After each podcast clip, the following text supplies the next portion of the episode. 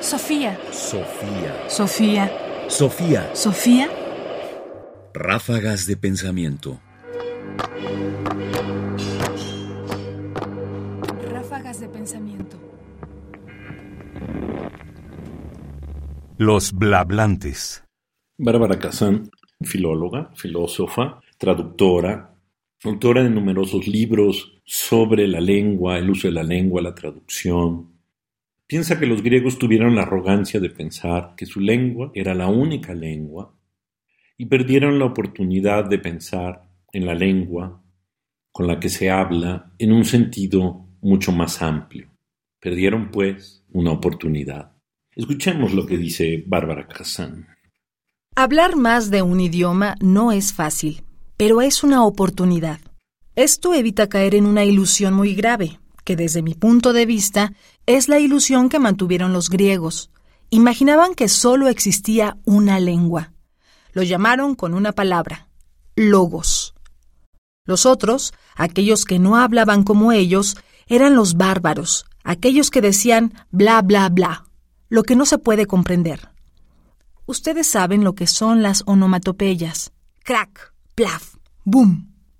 Bárbaro es el que hace un ruido que lo define como ruidoso, un ruido ininteligible para los griegos y que no buscaban entenderlo. Logos, por el contrario, significa la lengua en griego, pero también razón.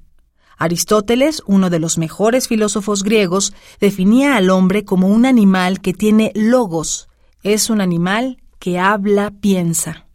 Los griegos pensaban que la lengua que ellos hablaban se confunde con la razón, que la griega era la lengua de la razón, de la inteligencia, la única lengua posible, y que las demás no existían.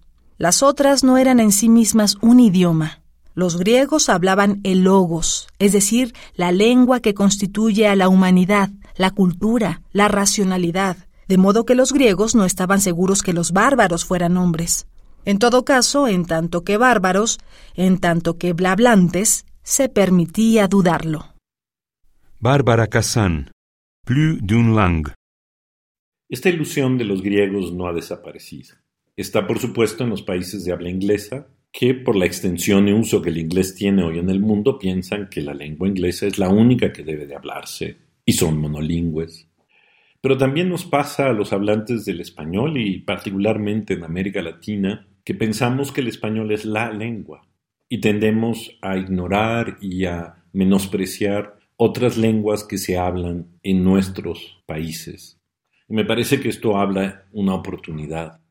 Aprender otra lengua, hablar más de un idioma, pero incluso yo sería mucho más simple. Reconocer otra lengua es abrirse una oportunidad. La oportunidad, por supuesto, de que la forma en que pensamos, que construimos nuestras ideas, que las nombramos, encuentren otro vocablo y otra forma de estructurarse. Porque justo la idea de la que nos habla Kazan y que es lo que hacemos a menudo es pensar que quien no habla y no usa nuestra lengua es pues un bárbaro, cuando en realidad los bárbaros estamos siendo nosotros. Sofía. Sofía. Sofía. Sofía. Radio UNAM presentó Ráfagas de Pensamiento. Más información en la página ernestopriani.com. Busca el podcast en www.radiopodcast.unam.mx diagonal podcast. Comentarios: Ernesto Priani Saizó. Producción: Ignacio Bazán Estrada. Sofía. Sofía. Sofía.